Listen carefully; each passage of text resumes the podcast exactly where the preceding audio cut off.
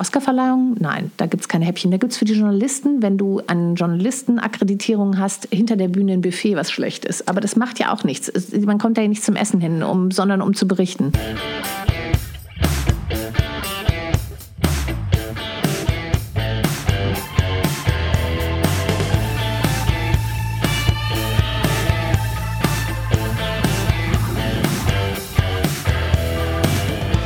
Nonstop Nomsen Macht Laune. Nonstop Nomsen Folge 20. Servus und herzlich willkommen. Zu einer Stunde Fame. Heute tauchen wir gemeinsam in die Glamour-Welt der Promis ein. Mit Christiane Hoffmann, die über Jahrzehnte den Show- und Unterhaltungsbereich der Bild-Zeitung gestaltet und geprägt hat. Die letzte Seite der Bild war lange ihr Revier. Wir sprechen über die Wege zum Ruhm und wie sie sich dank Instagram und Co. verändert haben. Es geht um prominente Schicksale und ich verrate dir, wie ich mich einst in die Welt der Stars durch die Hintertür eingeschlichen habe. Das wird hochinteressant. Viel Vergnügen. Grüß dich. Hallo. Sag mal, wie lange bist du jetzt schon ohne Promi-Party? Ohne Promi-Party, ich würde sagen so ein Jahr ohne Promi-Party. Ähm, also ganz ohne Promi-Party. Ähm, aber bei der Bildzeitung bin ich weg seit Ende Februar, seit und, meinem Geburtstag. Und das waren wie viele Jahre? Also ich bin über 30 Jahre bei Bild gewesen, inklusive freier Zeit. Und äh, mit Promis habe ich mich mindestens 25 Jahre davon beschäftigt.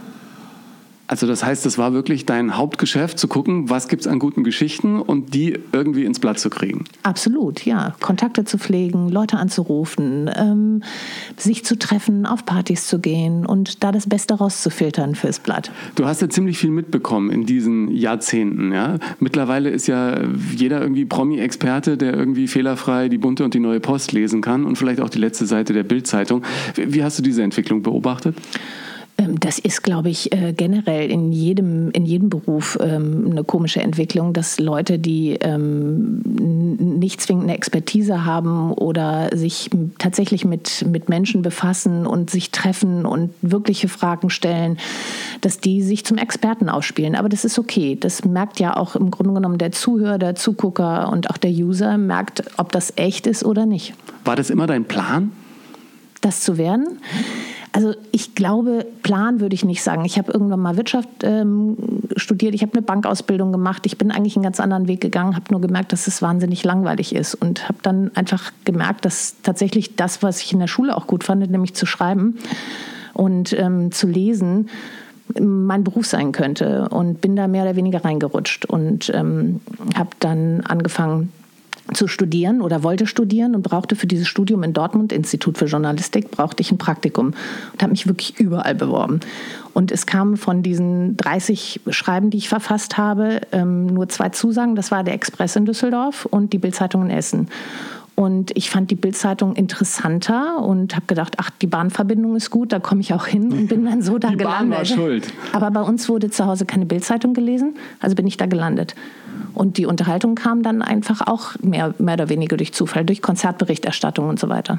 Hast du das am Anfang genossen, plötzlich in diese Welt reinzuschnuppern, die man äh, sonst als Teenie nur aus den Zeitungen kannte und aus dem Fernsehen? Also ich, ich habe die große Welt der Promis eher durch meine Oma, die massiv sich Klatschzeitschriften gekauft hat. Also würde die noch leben, wären die Auflagen wahrscheinlich bei vielen besser. Die hatte, glaube ich, 20 Zeitschriften in der Woche und ähm, vor allen Dingen um Kreuzworträtsel da drin zu machen, aber auch um zu erfahren, was Königin Silvia macht oder ähm, was äh, Hans-Joachim Kuhlenkampf macht. Und so bin ich da zumindest, was das Interesse angeht, äh, da reingerutscht. Weil ich bei ihr, wenn ich bei ihr geschlafen habe, dann gab es halt nichts groß zu lesen, außer dem Buch, was ich mitgebracht habe, oder halt ihre Zeitschriften.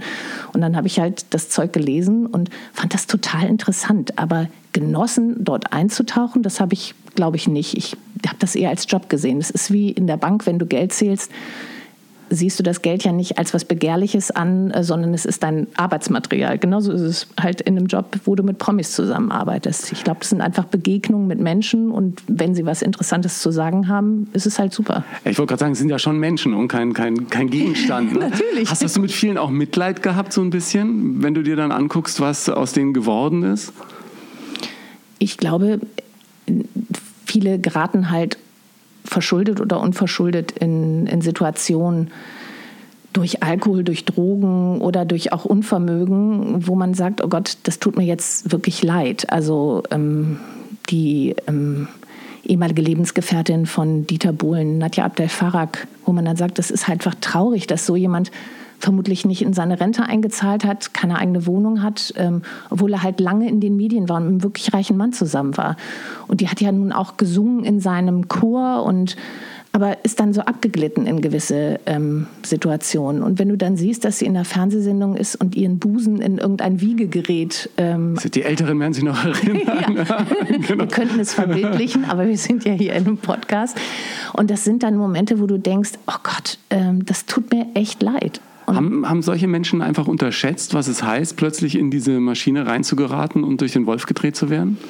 Ich glaube, das liegt oft daran, dass das Geld lockt für solche Sachen. Du kriegst natürlich, wenn du deinen Busen öffentlich im Fernsehen wiegen lässt, vermutlich mehr Geld, als wenn du sagst, okay, ich mache jetzt noch mal eine Ausbildung zur Bankkauffrau oder ich ähm, werde jetzt noch mal eine Verkäuferin oder ich versuche noch mal zu studieren. Ähm, das ist natürlich verlockend, weil du bekommst Honorare im Fernsehen für solche Sachen und ähm, deswegen, man wundert sich ja auch, dass in solchen Formaten wie Love Island oder wie sie auch alle heißen, wo so Paare sich öffentlich ähm, kennenlernen oder nackt irgendwo rumlaufen, dass die dorthin gehen und du siehst dann in den Beschreibungen der Mädchen und Jungs, dass die studieren und eigentlich auf dem Weg einen normalen Beruf sind. Aber sie kriegen halt Honorar für so eine Fernsehsendung und das lockt.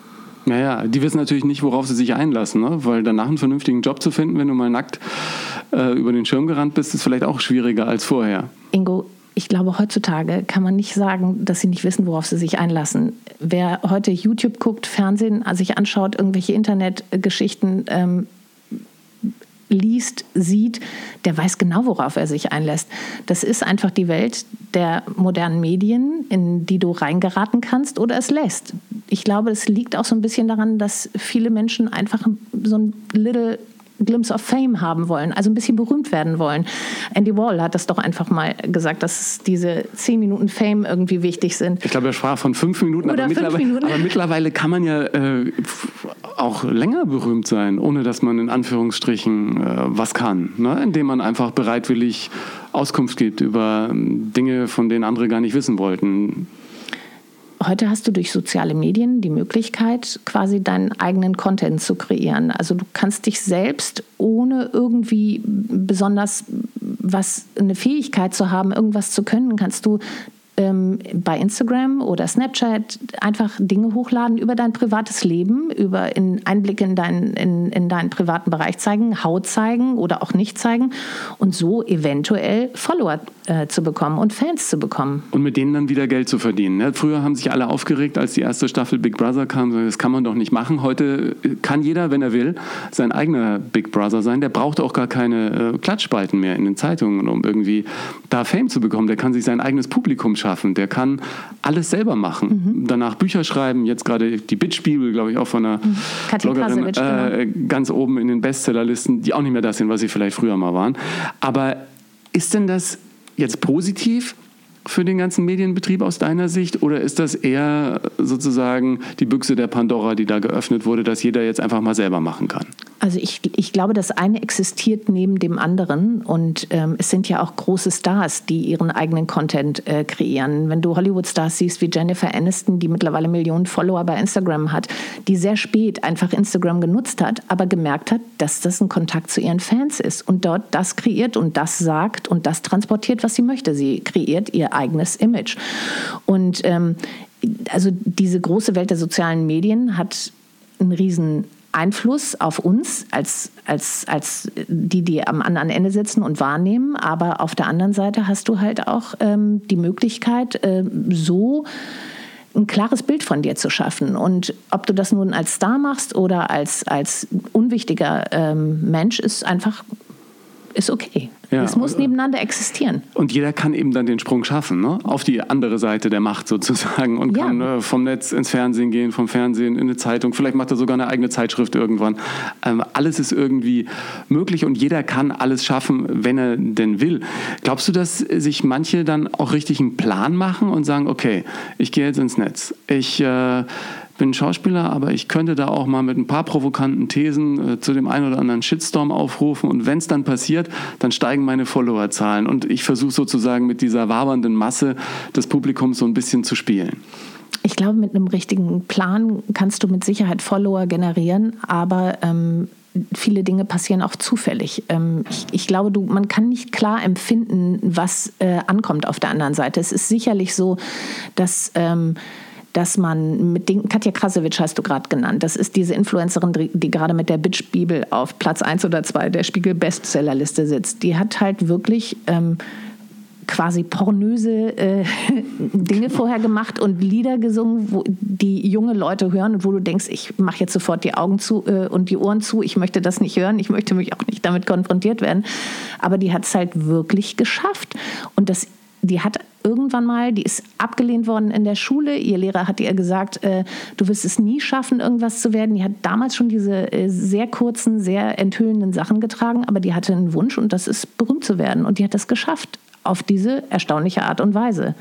Sind denn die Menschen, die den Wunsch hatten, berühmt zu werden, dann berühmt geworden sind, auch bei dir in der Zeitung landeten und die du getroffen hast, in der Mehrzahl glückliche Menschen gewesen oder eher doch immer von einem gewissen Drang nach außen getrieben, der dann zwangsweise irgendwann ins Unglück führt?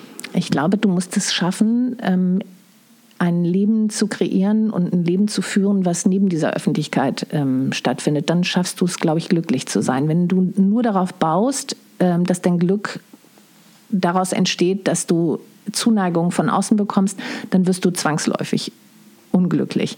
Es ist schön, eine Beziehung äh, zu führen, es ist schön, Kinder zu bekommen, es ist schön, ein normales Leben zu führen. Und wenn du nur lebst in dieser Öffentlichkeit äh, und nur äh, darauf hoffst, auf roten Teppichen irgendwie beklatscht oder fotografiert zu werden, ich glaube, das ist relativ erbärmlich und das merkt man halt auch.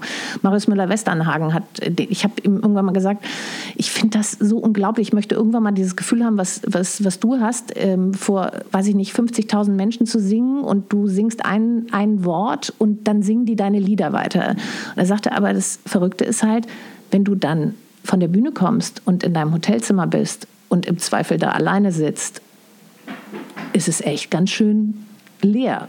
Da muss man damit klarkommen. Und, und du musst diese Lücke füllen. Ja. Und damit musst du klarkommen. Also es, das heißt natürlich, du musst irgendwie diese Leere füllen mit richtigen Inhalten. Und ein richtiger Inhalt kann eine gute Beziehung sein, das kann ein Hobby sein, das nichts mit Öffentlichkeit zu tun hat. Das kann einfach mal sein, dass du ähm, einen guten Coach hast, der dir hilft in deinem Privatleben zu sagen, dass das, was du da draußen erlebst mit deinen Fans, nicht das ist, was du äh, in deinem Privatleben halt erlebst. Ja. Welche sind dir denn im Laufe deines äh, Arbeitslebens bisher besonders ans Herz gewachsen von diesen Prominenten? Weil wenn man die immer wieder trifft, dann entsteht doch da auch irgendwas, oder? Ähm, also ich glaube, dass, äh, dass man schon mit, mit Prominenten wirklich angenehme Beziehungen, Arbeitsbeziehungen haben ja. kann. Ähm, ähm, ich fand Thomas Gottschalk immer faszinierend, weil der wirklich authentisch ist. So wie er vor der Kamera ist, ist er auch, wenn die Kamera aus ist. Dann ist er ähm, total lustig und offen und kann nicht aufhören zu quasseln und ist einfach ein Mann, der auch wirklich Inhalte hat, der sich für klassische Musik interessiert, der sich für Kunst interessiert.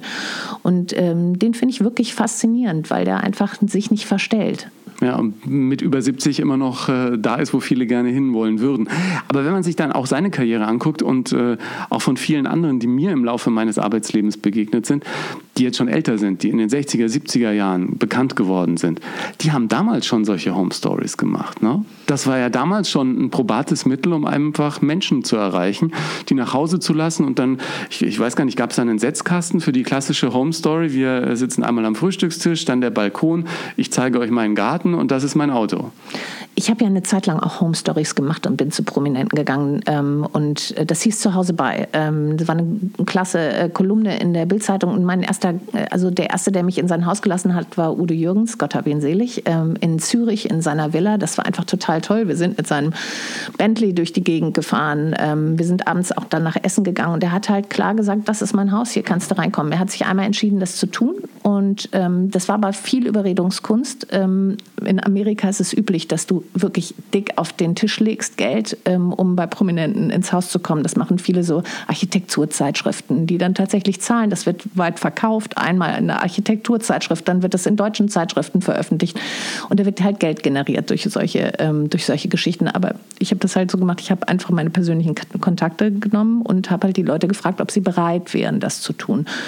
Und es war ähm, teilweise schwierig, das zu machen. Und, ähm, aber in dem Fall zum Beispiel bei Udo Jürgens war es klar, in dem Moment, wo er mich reingelassen hat, hat er gesagt, du kannst halt hier alles machen. Was willst du fotografieren? Wo soll ich mich hinsetzen? Äh, was soll ich machen? Und ähm, wir haben da mehrere Stunden in diesem Haus verbracht und es war ein total angenehmes Gespräch und ähm, wir haben danach auch noch ähm, ein tolles Abendessen in der Züricher Kronenhalle gehabt. Also es war super.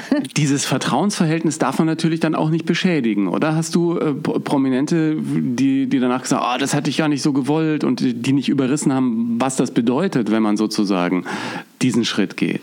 Ich glaube, wenn du mit jemandem arbeitest, wie mit der Bildzeitung und mit bestimmten Leuten bei der Bildzeitung und du weißt, du hast schon über längere Zeit Kontakte äh, mit diesen Menschen, dann weißt du, okay, ich lasse sie rein in mein Privatleben, aber sie machen damit keinen Unsinn, ähm, sondern wir haben eine klare Absprache, was ist, ähm, was ist möglich, was nicht. Und ich habe auch alles immer nachher gegenlesen lassen. Also das finde ich auch normal. Also wenn du, Ingo, mich in deine Wohnung lassen würdest und würdest sagen, pass auf, wir bewegen uns aber nur in der Küche und ich möchte auch nur über diese Bereiche sprechen, dann kann ich nicht im Nachhinein schreiben, ja, okay, ähm, jetzt habe ich aber das und das gesehen, du liest die und die Bücher und äh, weit über diesen Bereich, den du zugelassen hast, hinausgehen. Und deswegen, ähm, also es muss ein Vertrauen da sein, sonst kannst du solche Geschichten nicht machen. Es ist natürlich immer eine Frage, was, was will man? Ne? Es gibt ja mittlerweile äh, Menschen, die allein aus ihrem Privatleben, wir haben das ja vorhin schon angesprochen, Geschäftsmodellen gemacht haben. Und ich dachte früher immer, das kann doch nicht auf Dauer funktionieren. Aber wenn das erfolgreich ist, dieses Geschäft mit dem eigenen Privatleben, dann springt es plötzlich wieder in andere Jobs über. Und plötzlich entsteht da eine Spirale, mit der man vorher gar nicht gerechnet hatte. Ja. Was sind da für dich so die Paradebeispiele, wo du sagst, die haben es eigentlich ganz gut geschafft, aus diesem Privatleben, das mal als Grundlage da war, auch ein Geschäftsmodell zu machen? Also jetzt abseits der Kardashians, ne? Ja, also Kardashians ist das absolute Paradebeispiel. Ähm, da wird ja jeder Teilbereich auch geöffnet und äh, ich meine, aus diesem Clan kommt die jüngste Milliardärin der Welt, Kylie Jenner, also Kims kleinste Schwester. Das ist ja Wahnsinn, mit 23 Milliardärin zu sein. Unglaublich. Ähm, was was hier so ein Paradebeispiel ist, ist zum Beispiel Sarah Lombardi. Sarah Lombardi hat irgendwann mal bei Deutschland sucht den Superstar teilgenommen, hat da den Mann, den ersten Mann ihres Lebens kennengelernt, hat mit dem ein Kind bekommen, ähm, hat eine, mit, also mit einer Musikkarriere, mit einer Castingshow angefangen.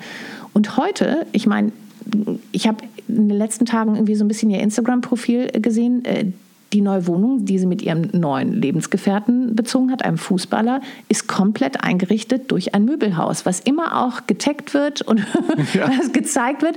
Also ne, du musst die Bereitschaft haben, okay, ich zeige das, was mir finanziert wird. Ja. Und äh, ich meine, wir wissen alle, was so eine wirklich hochwertige äh, Wohnungseinrichtung ko äh, kostet. Allein so eine Küche kann ja gut und gerne mal 15.000, 20.000 mehr Euro kosten. Ja, aber ich glaube, die kriegt sogar noch Geld dafür, dass sie die Küche da reingestellt hat. Ne? Definitiv. Und das ist auch dann sage ich, okay, alles richtig gemacht.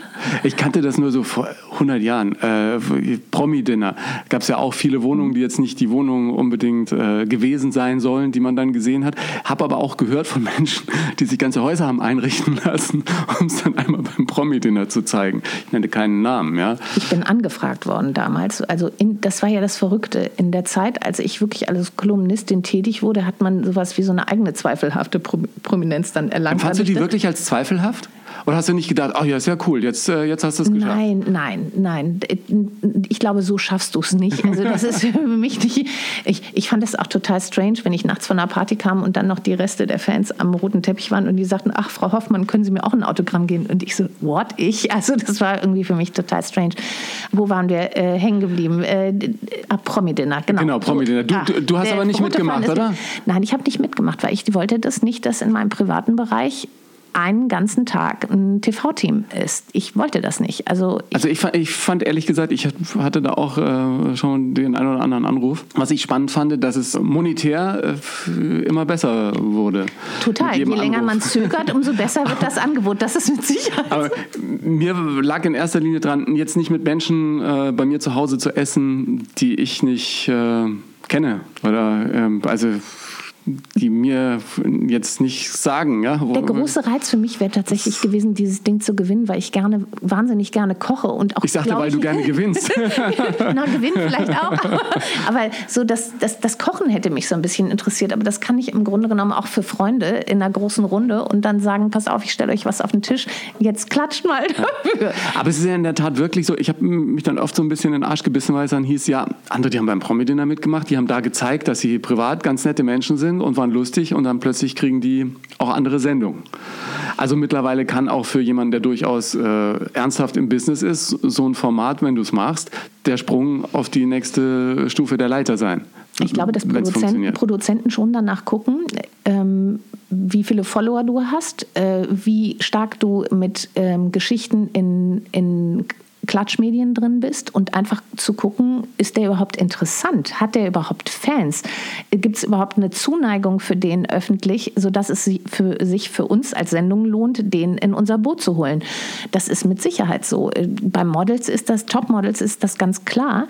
Die kriegen Jobs auch teilweise, weil sie viele Follower haben. Stefanie Giesinger, die mal Germany's Next Topmodel gewonnen hat, hat das ganz klar gesagt, dass äh, sie in den USA zu, zum Casting für Victoria's Secret eingeladen wurde, weil sie ein starkes Instagram-Profil hat mit mehreren Millionen Followern. Ja. Und das ist halt eine Ware, die man hat. Das ist auch total darstellbar. Also du kannst, je mehr Follower du hast, umso mehr kannst du für Postings bekommen. Das ist halt wirklich bares Geld heute.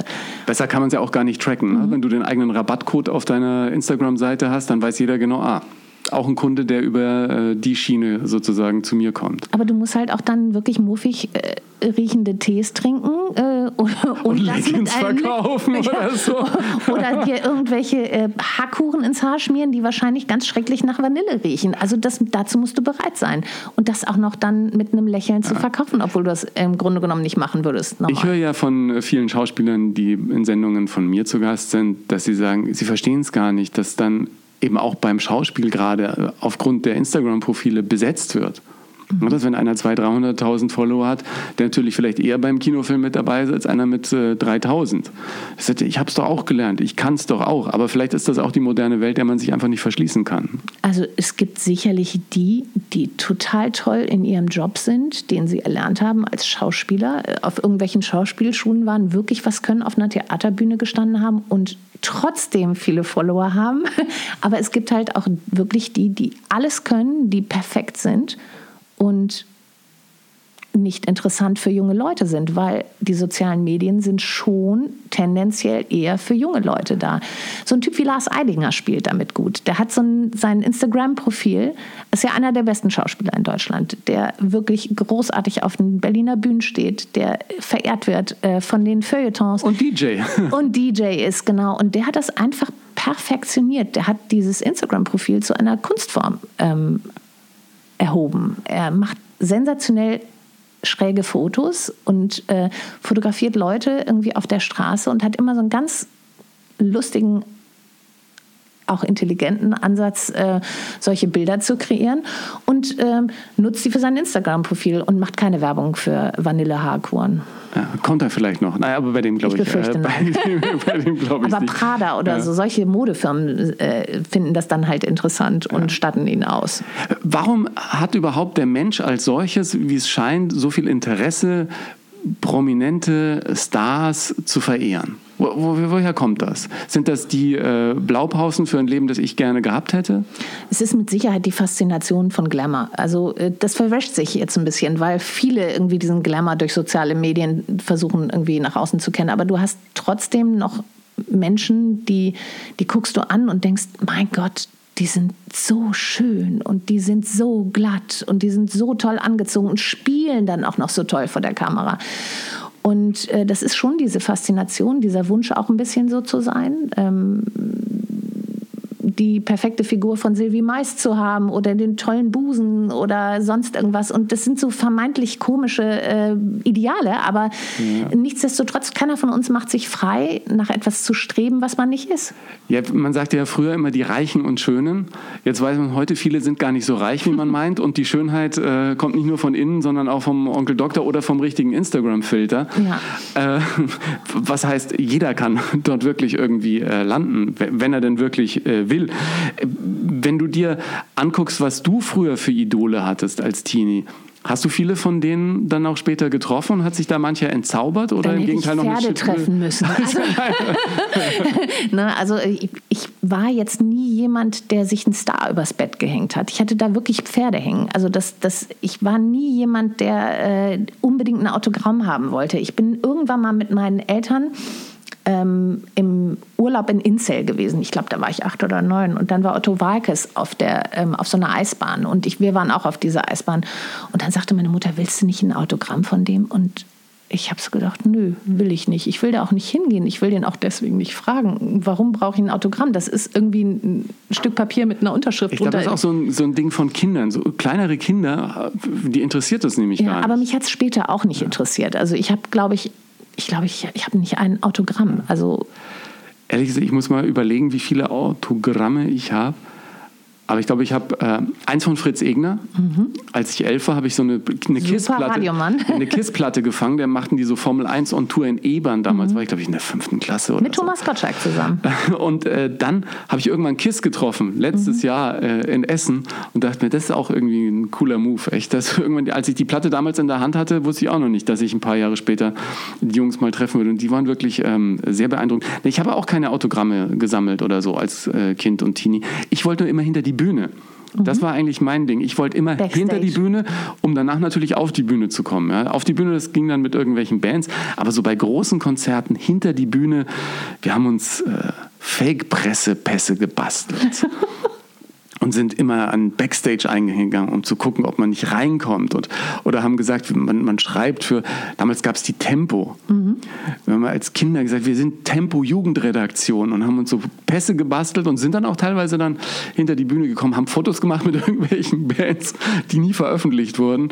Äh, aber das haben wir geschafft. Und die heißeste Erfahrung, da war ich dann allerdings schon älter, weil es ist ja, wenn es um Promi-Dinge geht und so Partys und Preisverleihungen, dachte ich ja früher mal, da werden die Jobs verteilt.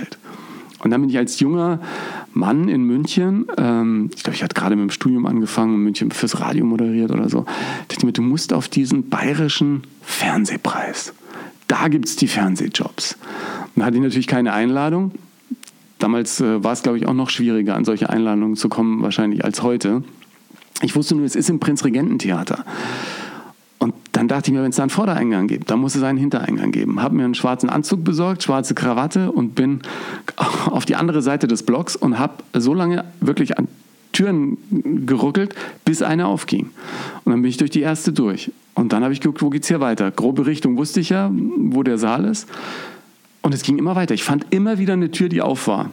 Und irgendwann, und das ist kein Witz, mache ich eine Tür auf und mir fliegt Nina Ruge entgegen, die an dem Abend moderiert hat dreht sich um und sagt, mach mir mal den Reißverschluss zu. Und ich wusste gar nicht, wie mir geschieht. Ich mache den Reißverschluss zu und dann merkte ich, die Tür, aus der sie gekommen war, das war die Tür auf die Bühne. Und dann, äh, dann kommen da Leute aus der Tür, die dann wieder Backstage gingen und dann sage ich zu einem, dich kenne ich doch. Sagt er, Servus Ingo. Sag Basti, was machst denn du da? Sagt er, du, ich bin hier bei August Everding und studiere Schauspiel. Wir machen hier die Statisten. Und das war ähm, Sebastian Betzel, der heute mhm. äh, erfolgreicher Schauspieler ist, mit dem ich damals Radiocomedy in Garmisch gemacht hatte für Radio Oberland äh, vor 100 Jahren. Und, und das war ein Wahnsinnsabend, weil meine Herausforderung war dann, aus diesem Backstage-Bereich vorne hinzukommen, wo die alle mhm. feiern und dachte mir, das ist das, das Überdrüber, wenn du da mal äh, drin bist. Und ich äh, habe das fasziniert beobachtet und ähm, war interessant, weil ich hatte dann noch, ich glaube, einmal oder so habe ich mich dann nochmal durch die Hintertür da reingeschlichen und dann irgendwann hatte ich für RTL moderiert und so und plötzlich gab es dann äh, die richtige Einladung. Mhm. Das war ein äh, schon irgendwie so ein komisches, aber doch sehr freudiges Gefühl, zum ersten Mal dann die Einladung richtig in Händen zu halten und dann vorne rüber zu gehen. Hat sich natürlich keine Sau hat sich für mich interessiert. Aber ich fand es ganz interessant. Und dann auch zu beobachten, wie du dann doch siehst, wie Schauspieler und Fernsehschaffende den ein oder anderen Intendanten oder Programmdirektor, also die standen ja teilweise in Dreierreihen an, um mal ein Wort zu wechseln. Muss, auch, muss furchtbar gewesen sein für die Leute, die dann was zu sagen haben, die auf solche Veranstaltungen gehen und dann die ganze Zeit dumm von der Seite angequatscht werden, oder? Ja, oder faszinierend, dass du dir einfach deiner Macht bewusst wirst in dieser, in dieser Sekunde. das kann einfach, auch sein. Und einfach sagst, das ist mein Job und ich kann jetzt aussuchen, mit wem ich arbeite, weil die Leute wirklich meine Nähe suchen. Aber mit Sicherheit ist es auch nervig, weil du musst ja zu jedem irgendwo freundlich sein, auch wie freundlich du, ablehnen. Wie hast denn du das dann an den Abenden gemacht? Bei dir standen die ja auch. Äh, nein. Oder? Ach, Quatsch, nein. Du schreib nein, mal was hier. Äh, Sanne, ich habe hier gerade aber die, die dir ihre Geschichte aufdrängen, sind ja nicht zwingend die Geschichten, die du hören möchtest, ähm, sondern es sind ja die Sachen, die dich interessieren, von den wahren Prominenten, die sich ungeliebt fühlen oder die gerade getrennt sind oder die ähm, eine Krankheit haben oder die vielleicht irgendwo eine neue Rolle bekommen haben. Du möchtest ja das wirklich von den wirklich tollen Prominenten wissen. Ja, ich habe ja mal gehört, dass teilweise auch Gesellschaftsreporter wenn Sie so einen Prominenten mal kennengelernt haben, eine Geschichte geschrieben haben, schreibst du noch eine Geschichte, dann stellt ja äh, auch dieses Berufsverhältnis, wie du sagst. Mhm. Aber manche bekommen dann auch nachts Anrufe von Prominenten, Kann die passieren. völlig verzweifelt sind und irgendwie Rat und Hilfe brauchen. Also da bist du auch sowas wie Psychologin oder ähm, jemand, der den an die Hand nimmt? Oder wie hast du das empfunden? Ja, es entstehen halt irgendwo Beziehungen. Das auch, das, dieses Vertrauensverhältnis ist dann, ich würde es nicht mit ich würde nicht sagen Freundschaft, aber es ist so zumindest durch Gespräche entsteht so etwas wie eine Beratungssituation, dass du einfach merkst, vielleicht bin ich jetzt sogar in einer stärkeren Situation und kann demjenigen helfen ähm, und oder ihn davor bewahren, irgendwie Dinge zu tun, ähm, die nicht gut für ihn sind. Das gibt's, es gibt, das gibt diese Momente halt, wenn derjenige, mit dem du telefonierst, ein Alkoholproblem hast oder ein Drogenproblem oder in einer wirklichen schlimmen Lebensphase ist. Ähm, und äh, das ist dann auch was Schönes. Also das ist nicht nervig, das ist was Schönes. Du musst es halt nur aushalten, weil das ist ja, du bist ja dann auch wie so ein Mülleimer für Seelenabfall. Und ähm, das sind ja auch nicht die Momente, wo du Geschichten drüber machst, sondern wo du jemandem im Zweifel ähm, tatsächlich helfen kannst oder ähm, auch nur durch dein Zuhören, dass du einfach derjenige bist, der in diesem Moment da ist und jemandem einfach nur zuhört. Und dann vielleicht irgendwann eine andere Geschichte schreiben, ne? Vielleicht. Ja. Wie, wie, ist es? Hat die Bild eigentlich diesen Giftschrank, von dem viele sprechen? Davon hörte ich ja seit äh, Jahrzehnten, dass es da irgendeinen Schrank gibt. Da sind geheime Filmaufnahmen drin. Äh, die übelsten Geheimnisse der größten Prominenten. Und äh, wenn, also immer mal wieder hört man dann so Leute, die dann sagen, wenn die Bild mal auspackt, dann muss ich der oder die aber ganz warm anziehen. Ja, es gibt nicht nur einen Giftschrank. Echt, oder? Hast du mal reingeguckt? Habe ich nicht selbst einen? genau.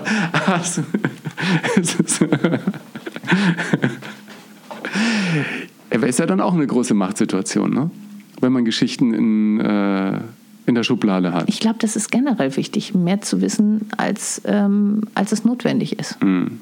Sich zu informieren über bestimmte Dinge. Dinge. Das ist ja auch wichtig, wenn du einen Job in der Wirtschaft hast, dass du einfach überlegen bist im Zweifel ja. den Kollegen gegenüber oder den Menschen, die du auf der anderen Seite sitzen hast. Es ist ganz gut, Dinge zu wissen. Ja. Dieses Schreiben fehlt dir im Moment gar nicht? Das ist ja auch wie für dich wie so ein ähm, tägliches Ritual gewesen, oder? Also Bildzeitung ist ja Häppchenschreiben eher tagtäglich. Ja. Also das ist ja, du schreibst ja nicht groß über 150 Zeilen hinaus. Äh, online hast du die Möglichkeit, weil der, der Platz halt nicht limitiert ist. Ähm Aber Entschuldigung, das ist ja auch ganz witzig. Ne? Bei Twitter hast du nur diese 140 Zeichen ja. und du sagst jetzt gerade, äh, für die Bild haben wir eigentlich auch nicht viel. Also ihr habt immer schon getwittert. Ja, getwittert haben wir auch. Ja. getwittert haben wir, äh, ja, und natürlich. Ihr, ja. Und ihr habt jetzt online den Platz? Nein, du hast, online haben wir natürlich den Platz, aber auch da kannst du nicht wahnsinnig viel unbeschränkt schreiben, äh, weil ähm, die Aufmerksamkeitsspanne ja auch nur begrenzt ist von Leser oder User. Ähm, aber um auf deine Frage zurückzukommen, das heißt ja nicht, dass ich nicht schreibe im Moment. Also ich, ich sitze an meinem Laptop und schreibe. Ähm, und das ist auch okay so, weil ich glaube, ich brauche das. Ähm, aber ich brauche momentan auch so ein bisschen Abstand zu der Thematik, die ich zuvor gemacht habe und versuche irgendwie was anderes zu machen. Das heißt, du, du schreibst und weißt noch nicht, was dabei Nein, nein, nein. rauskommt? Ich, oder? äh, ich, ich habe begonnen, ähm, über das, was ich erlebt habe, so eine Art Drehbuch zu schreiben und ähm, mache das mit einem Freund zusammen. Und ähm, wir haben auch erste Gespräche schon geführt und wir gucken mal, was daraus wird. Wir werden sehen. Vielleicht kann man über einen, über einen Zeitungskonzern irgendwann mal was sehen bei Amazon Prime oder Netflix oder sonst wo. Ähm, die, diese Geschichte, die ähm, Prominenz, die sich über die Jahre so ein bisschen gewandelt hat im Zuge von Social Media, konnte man ja schon ein bisschen vorher beobachten, indem es plötzlich Menschen gab, die so nie auf dem Schirm der Öffentlichkeit auftauchten und plötzlich eine Bekanntheit erlangten, die man so auch nicht erwartet hatte. Zum Beispiel die Spielerfrau. Oder? Das ist ja was, was du hautnah wirklich begleitet hast. Und du hast ja äh, Sylvie Mais gerade schon erwähnt. Wie kam das überhaupt, dass plötzlich äh, Frauen von Fußballern so einen Status bekamen?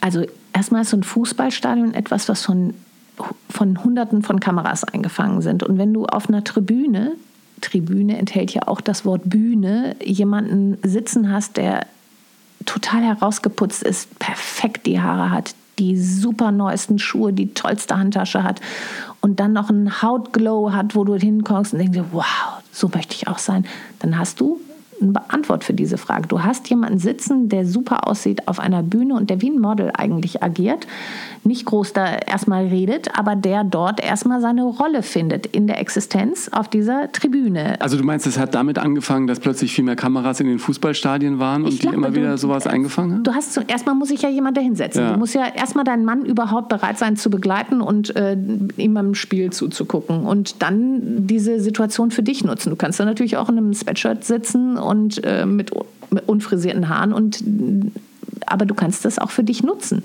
und einfach diesen Raum, den du da hast, für dich perfekt nutzen. Und es gibt halt heute Spielerfrauen, die einfach ihre Existenz nicht aus der ähm, Nähe zu ihrem Mann ähm, haben, sondern einfach auch selbst was geschaffen haben. Die Frau von Robert Lewandowski ist Internetunternehmerin, die macht Fitness, die macht ganz viel, die hat, die ist einfach in Polen ein Riesenstar mit vielen Millionen Followern und auch in Deutschland guckt man sich die an und ähm, sieht das. Da muss Sylvie man ist sagen, auch es gibt mega. ja mehrere Varianten. Zum einen, äh, jemand Bekanntes lernt einen Fußballer kennen, Mhm. die kommen zusammen und dann äh, ist sie natürlich vorher schon bekannt gewesen. Andere sind nicht vorher bekannt gewesen und danach erfolgreicher als der Fußballer vielleicht, Mhm. wenn der mit der Karriere äh, vorbei ist. Also das, das Frauenbild hat sich da schon ein bisschen äh, gewandelt, was die äh, Spielerfrauen angeht.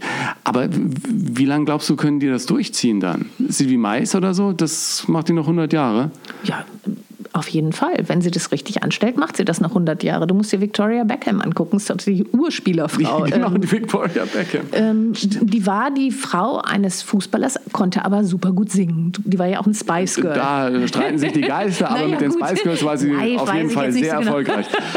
Ja, aber die ziehen das ja Kardashian-mäßig durch, habe ich das Gefühl, oder? Da werden ja jetzt auch die Kinder mitgenommen und, und Ja. der, der alte Beckham, ich glaube, er lässt sich auch von seiner Frau ein bisschen beraten, weil die da große Ahnung hat von diesem ganzen Social ich, Media. Ich glaube, und der hat auch selbst ein ganz gutes Styling-Empfinden und der ist ja auch nach wie vor irgendwie tätig in, in diesem Bereich, aber kreiert auch Unterhosen, ist als Unterwäschemodel irgendwie er selbst ähm, tätig und seine Frau mit ihrer Modefirma mehr oder weniger erfolgreich, äh, macht aber auch irgendwie Beauty-Produkte mittlerweile auch mehr oder weniger erfolgreich, aber das sind Multimillionäre dadurch geworden.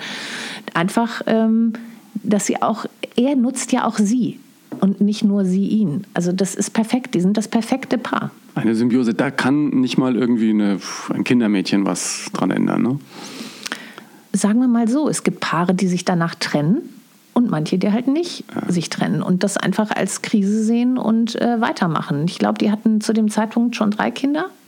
Das vierte war noch nicht auf der Welt, äh, als, da, als die Geschichte mit dem Kindermädchen war. Und äh, nun gut, wie, wie lange sind die zusammen? Über 20 Jahre? Ewig da kann das schon mal Tage. passieren, ja. Und wenn es dann rauskommt, wenn man permanent von irgendwie britischen Boulevardmedien beobachtet wird, dann kommt sowas auch schon mal raus. Aber die Briten sind auch ein bisschen härter als die Deutschen, oder? Darauf können wir uns einigen. ja, Warum ist das eigentlich so? Ist das in der Tradition begründet? Das ist im Presserecht begründet. Also ähm, wir haben ein relativ ähm, strenges Presserecht. Du, ähm, es, du musst halt private ähm, Dinge ähm, einfach darfst du nicht enthüllen. Es gibt eine Intimsphäre, die du nicht über äh, nicht enthüllen darfst.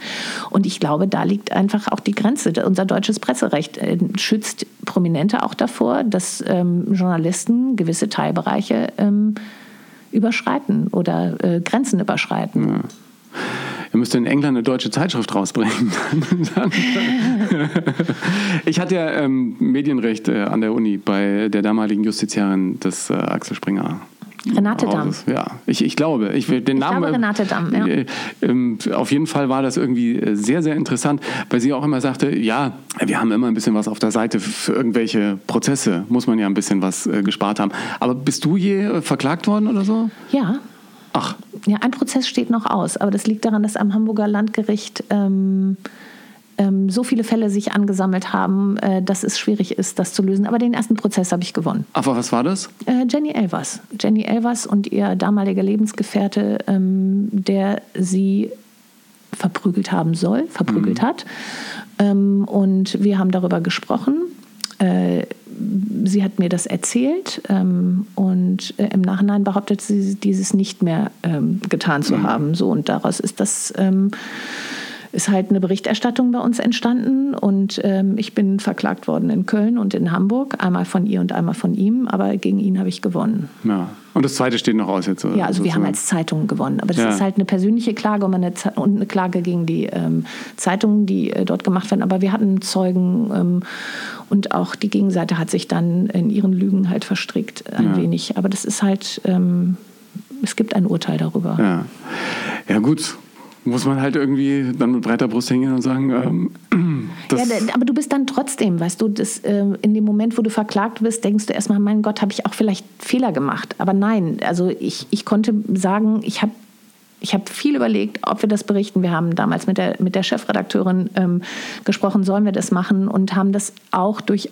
unsere Justiziare ähm, abnicken lassen, weil das halt auch wirklich ein Teilbereich ist. Wenn jemand plötzlich die Aussage zurückzieht ähm, und sagt, nee, nee, so war das ja gar nicht, dann musst du ja auch überlegen, ist das noch okay, das zu bringen. Ich mag ja in dem Fall diese Autorisierungsvereinbarung, dass man irgendwie Interviews macht und danach kann man noch mal gucken, ob man das wirklich so sagen will und nicht im Eifer des Gefechts irgendwie so gesagt hat und äh, wenn nicht, dann wird es halt auch nicht geschrieben. Ja? Finde ich irgendwie auch ein, ein gutes Instrument. Jenny Elfer ist ein gutes Beispiel dafür. Das äh, hat ja, glaube ich, Döpfner mal gesagt. Wer mit dem Bildaufzug nach oben fährt, den nehmen wir auch nach unten mit, oder? Mhm. Würdest du das so unterschreiben? Ja, sie fährt ja jetzt gerade auch wieder hoch. Ähm, ja. Das ist ja auch schön. Es ist, ist halt ich, ich glaube, das ist einfach auch ein gutes, prominentes Beispiel, wie schwierig sowas ist, in der Öffentlichkeit zu sein. Sie war ja alkoholkrank oder ist noch alkoholkrank. Das, man, man hört ja nie auf, alkoholkrank zu sein. Und ähm, das war ja damals eine totale Katastrophe, als sie plötzlich im, im schlimmsten Suff in dieser ähm, NDR-Talkshow in Das saß und man ihr beim Betrunkensein zuguckte. Und wie, das war einfach, das tat einem so wahnsinnig leid. Aber es war ja klar, was da daraus erwachsen ist. Also erstens hat es bei ihr dafür gesorgt, dass sie in eine Klinik gegangen ist und ähm, Alkoholentzug gemacht hat. Ähm, und es hat aber natürlich auch dafür gesorgt, dass man wusste, wie schlecht es ihr ging. Und ähm, das ist ähm, äußerst tragisch gewesen zu sehen, äh, aber sie hat das äh, super, diese Krise überwunden und äh, beginnt ja jetzt wieder viel zu arbeiten. Sind es nicht auch manchmal genau diese Krisen und große Schlagzeilen, die plötzlich in der Karriere nochmal eine ganz neue Wendung geben können? Das kommt immer darauf an, was du willst. Wenn die Schlagzeile deine Geschichte ist oder dein, dein Move, den du machst, dann ist es vielleicht so. Aber ich glaube, in so einem Moment, bei so einer krassen Geschichte und bei wo, wo so eine Krankheit so enthüllt wird und auch eine Sucht so enthüllt wird, dann nutzt das keinem mehr. Also ich beobachte ja immer wieder, und da bin ich ja nicht der Einzige, äh, dass bestimmte Geschichten über schlimme Kindheit und Trennung und andere wirklich hochemotionale Lebenswege, die plötzlich sich gabeln oder abbrechen, immer dann öffentlich Thema sind, wenn gerade eine neue Platte kommt, eine neue Fernsehsendung, ein neues Buch, das das zum Inhalt hat, okay, da verstehe ich es ja noch, aber manchmal hat es nun wirklich überhaupt nichts damit zu tun. Ich bin übrigens getrennt und äh, morgen läuft äh, meine neue Sendung. Also manche Prominente sind halt wirklich nur bereit, überhaupt zu reden, wenn sie was zu verkaufen haben. Also wenn eine Serie im Fernsehen startet, wenn, wenn ein Buch auf den Markt kommt, weil auch einfach sie einen PR-Vertrag haben und äh, dann einfach in diesen Momenten Interviews geben und dann einfach wissen, okay, sie müssen jetzt irgendwas liefern,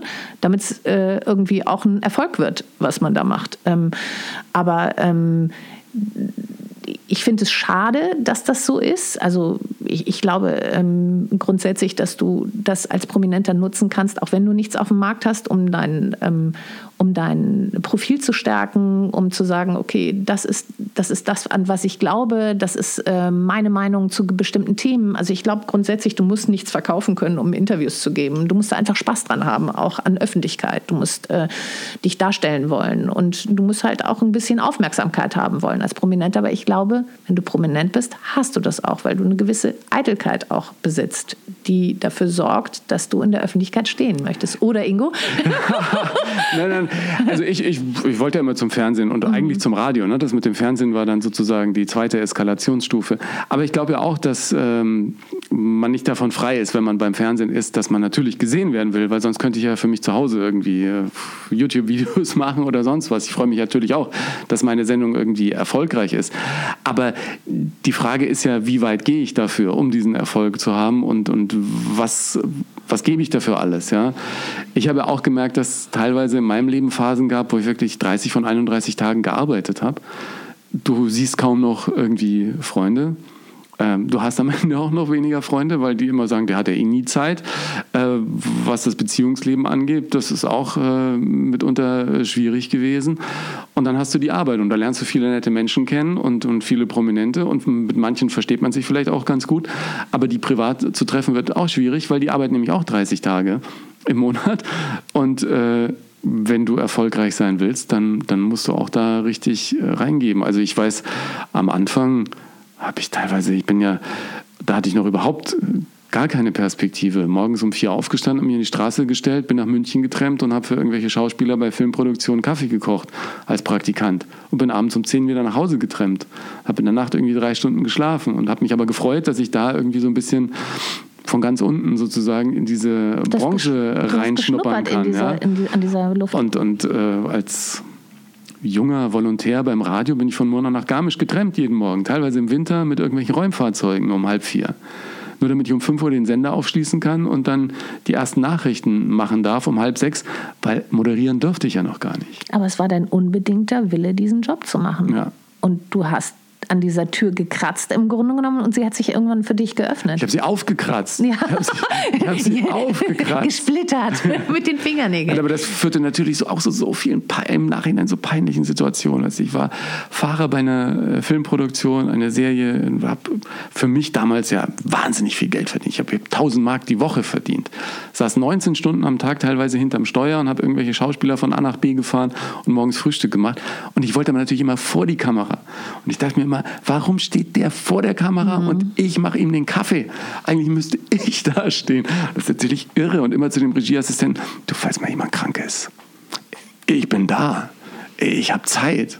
Und so, das Aber ist schlimm. es denn auch passiert? Bist du dann irgendwann vor der Kamera gewesen? Dann witzigerweise passieren ja die Dinge aus meiner Erfahrung dann immer, wenn es entspannt ist. Also als ich dann plötzlich studiert habe, nach dem Volontariat, das ich beim Radio gemacht habe, bin ich nach München, habe Journalismus studiert und war dann entspannter und habe plötzlich durch meine Schauspiellehrerin, die ich hatte, seit ich 16 war, ähm, dann noch mehr äh, Sprecherjobs bekommen und dann auch mal den ersten Job vor der Kamera. Und plötzlich habe ich in irgendwelchen Serien und Filmen und Aktenzeichen XY irgendwas gespielt und habe dann auch ähm, richtig Spaß gehabt. Das war toll.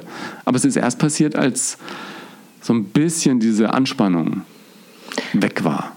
Aber das heißt, du hast den Job wirklich erlernt und wirklich etwas dafür getan und hast wirklich, wirklich, wirklich ähm, alles gemacht, um dahin zu kommen, wo du im Zweifel dann gelandet bist. Im Prinzip ja. Aber Im macht Prinzip, dich ja. das dann nicht sauer, wenn du heute siehst, irgendwie so Influencer, die vor der Kamera sind, Millionen Follower haben und du denkst, ah, ich habe jetzt mal so ich weiß nicht, wie viele Follower hast du Es wären täglich mehr, es wären täglich mehr. Was ich mich, folge dir. Was, was, mir manchmal irgendwie so nicht übel aufstößt, aber wo ich denke, ach Mann, ey, eigentlich habe ich die ganze Zeit gearbeitet, als diese Trends wie Instagram, wie früher, vorher Facebook und YouTube. Klar hätte man auch mal ein YouTube-Video machen können, aber wie soll ich denn YouTube-Videos machen, wenn ich morgens um halb sieben Business TV in der Bavaria Film moderiere, danach zur RTL fahre, abends guten Abend RTL mache und irgendwie zwischendrin noch gucke, dass ich die Hausarbeit fürs Studium mache und meine Referate klarziehe. Und dann ging es ja nach dem Studium direkt zum ZDF. Mhm. Ja, drei Wochen im Monat volle Kanne, eine Woche ein bisschen andere Geschichten in München. Das so richtig vernünftig zu machen. Ich glaube, ich habe angefangen mit dem Podcast letztes Jahr dann endlich äh, im, im Oktober oder November hätte ich auch schon vor fünf Jahren machen können, weil es total Spaß macht. Ja? Also auch unser Gespräch heute, jedes Gespräch ist für mich irgendwie eine große Bereicherung und ein Eintauchen in eine ganz neue Welt.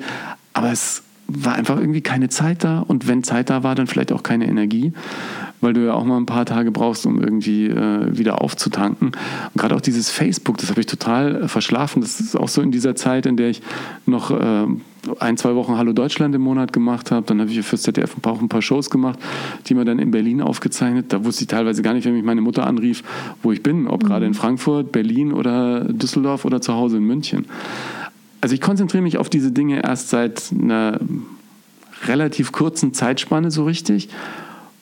Manchmal ärgert es mich auch, dass ich es nicht schon vor zehn Jahren gemacht habe. Das Lass das mit dem Ärgern. Ja, ja, eben. Das macht nur schlechte ja, Laune. Nein, nein, äh, Mach es jetzt richtig und das machst du ja. ja. Also du, ich finde das, find das ja gut, wenn du... Dieses über andere aufregen und sagen, was hat der, was ich nicht habe, das... Ähm muss man irgendwie ablegen, obwohl mhm. ich davon auch nicht frei war. Also ich habe oft so Neidgefühle gehabt und sowas, aber das war immer, war immer doof. Das glaub, war immer das, doof. Das ist auch, wenn, also ich, ich glaube, das ist auch was Wesentliches, was du nicht haben darfst, wenn, wenn du den Job machst als ähm, als Klatschreporter. Du darfst nicht neidisch auf dein Gegenüber sein. Na, ich glaube, wenn man dann so nah dran ist an den Menschen, dann ist man auch nicht neidisch auf, auf die. Ne? Nein, also, aber du bist dann ja nur boshaft. Und mit Boshaftigkeit kommst du in dem Job nicht weiter. Es hat sich doch auch diese ganze äh, Star- und Promi-Welt auch insofern verändert, als du früher, und so habe ich das wahrgenommen, in den 80er Jahren gab es noch diesen Jet-Set, so Gunther Sachs und was gab es, einen Vampir-Club irgendwo in... Äh, Dracula-Club. Oder Dracula-Club, genau, ja. Ich, ich, höre, du warst da. Nein, äh, da dachte man noch, oh, das ist wirklich äh, mega da, das ist eine ganz andere Welt, ja. Die gibt es ja gar nicht mehr, oder? Wollen die einfach nicht in Social Media auftauchen und Doch, diese ganze, dieser, der Chatset macht irgendwie so ein bisschen mehr für sich? Es gab tatsächlich in der Klatschzeitschrift irgendwann vor kurzem über den Dracula Club, ich, das macht mittlerweile Rolf Sachs, äh, einer der Söhne von, ähm, von Gunther Sachs. Aber das ist halt. Ähm, das ist halt nicht mehr, das ist halt ein kleiner Club, der, der keine großen ähm, Öffentlichkeit, keine Öffentlichkeit sucht äh, und der halt auch nicht mehr stattfindet. Wie gesagt, ich habe das irgendwo jetzt vor kurzem gelesen, halt, weil ich wahnsinnig. Ja, aber der internationale Jetset, dieser Club, gibt es den noch?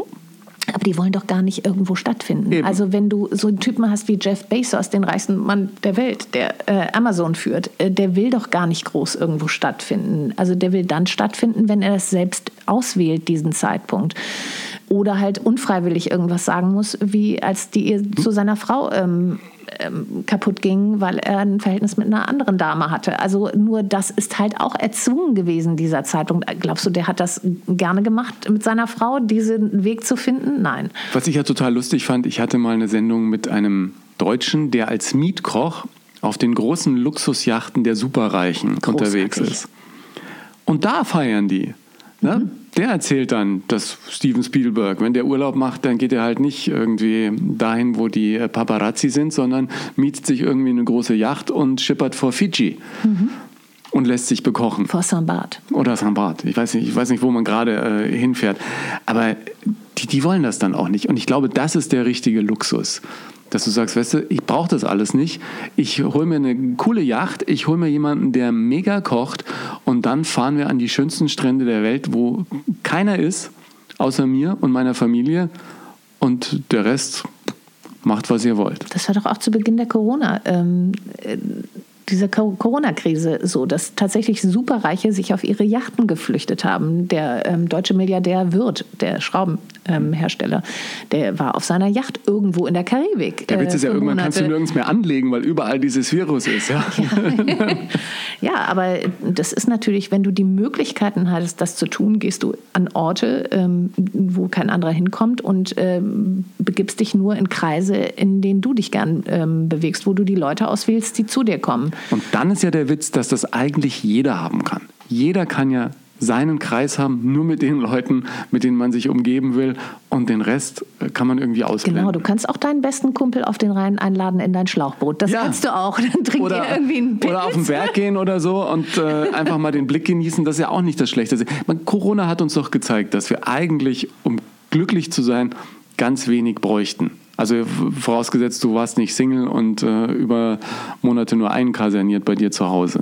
Also wenn du, wenn du einen Job hast und ein, eine Wohnung mit einem Balkon und ähm, kl- klare, gute äh, soziale Kontakte und kein psychisches Problem, ich glaube, dann kann dir Corona wirklich helfen, dich aufs Wesentliche zu konzentrieren, auf deine Familie, auf das, ähm, was du gern tust. Ähm, du kannst zu Hause arbeiten und merkst einfach, dass du nicht mehr dein Auto brauchst, um zur Arbeit zu fahren, weil du ja auch das eigentlich alles zu Hause machen kannst. Ich habe gar kein Auto. Ich habe kein Auto, ich schon.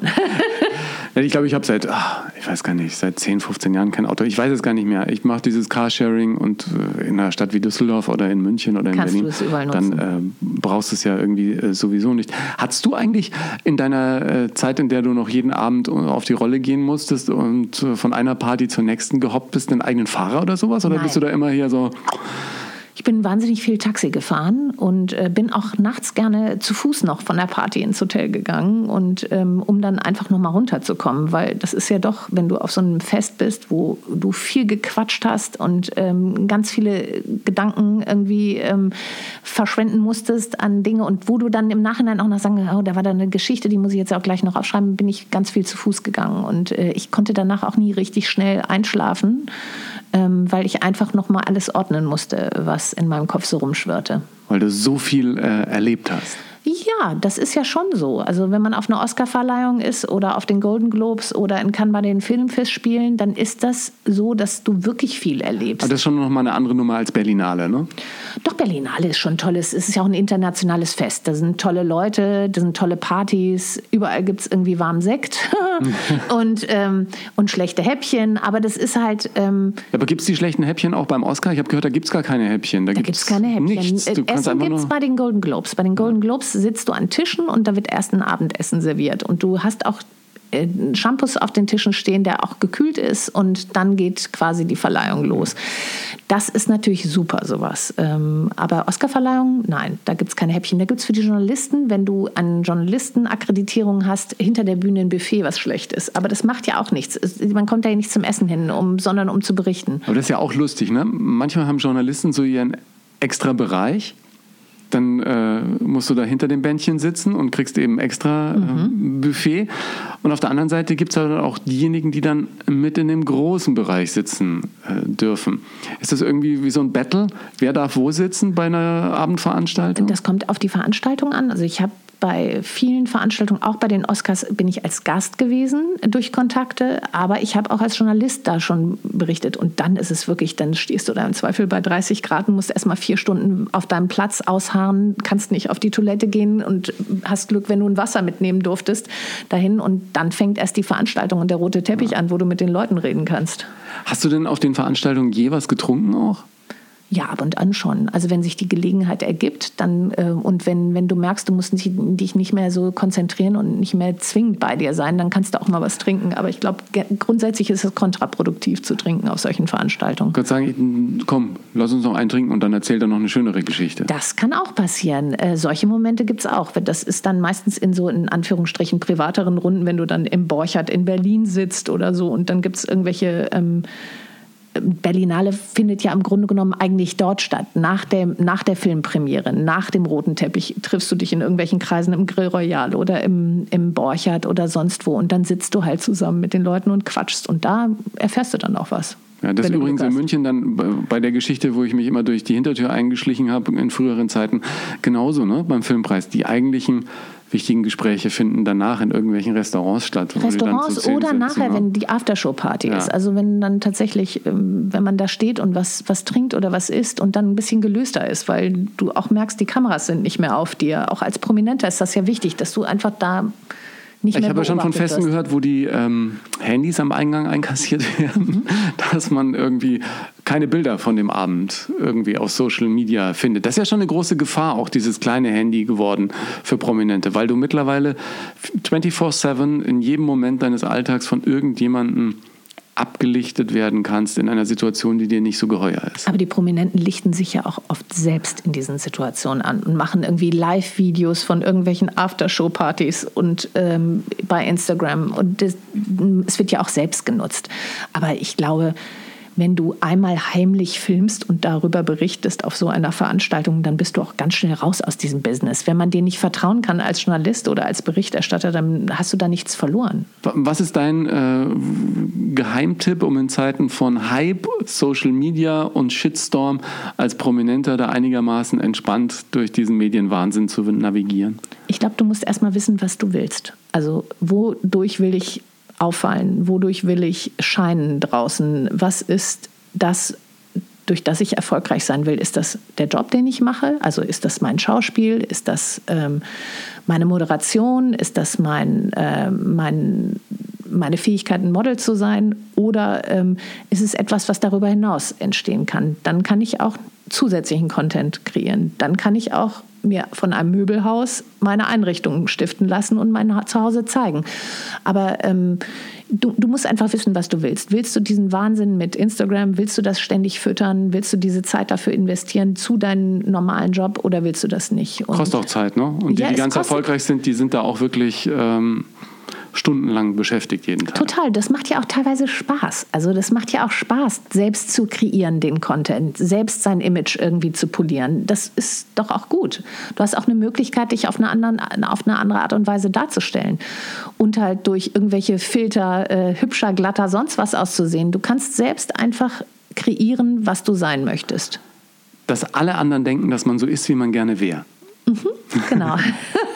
Und Corona hat es nochmal verschärft, oder? Das war nochmal so ein Booster, weil die ganzen äh, großen Promi-Partys mit Stars und Veranstaltungen alle abgesagt. Na, du musst halt deine Hühnersuppe heute halt ähm, posten, weil du kannst dich nicht mehr am Set irgendwie darstellen. Ja. Du siehst das, bei manchen ist es auch wahnsinnig ruhig geworden. So ein Typ wie Elias Mbarek äh, postet im Moment nicht viel, weil der halt wirklich eigentlich immer seine Jobsituation postet und ganz selten irgendwas aus seinem Privatleben.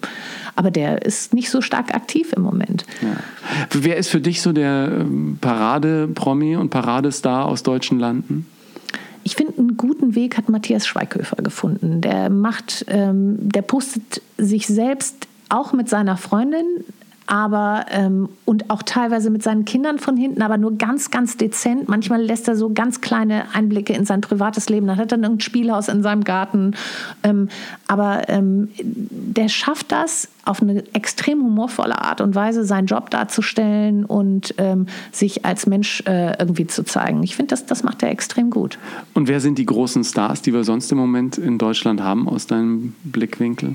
Ach, es sind schon so Leute wie ähm, die Stars aus Fuck You Goethe, die, das ist ja ein, einer der erfolgreichsten Filme überhaupt gewesen. Ich, ich glaube, auch unsere Tatortkommissare sind noch Superstars. Zum Beispiel, das ist so ein Punkt. Jan-Josef Liefers hat gerade erst wieder angefangen, den Münster-Tatort zu drehen, hat aber in Social Media in der Zwischenzeit, in Corona-Zeiten, seine Fahrradfahrerei irgendwie dargestellt. Das habe ich auch Und gesehen. postete Heute Tag- so viele Tag- Kilometer. Und ich dachte nur, wow.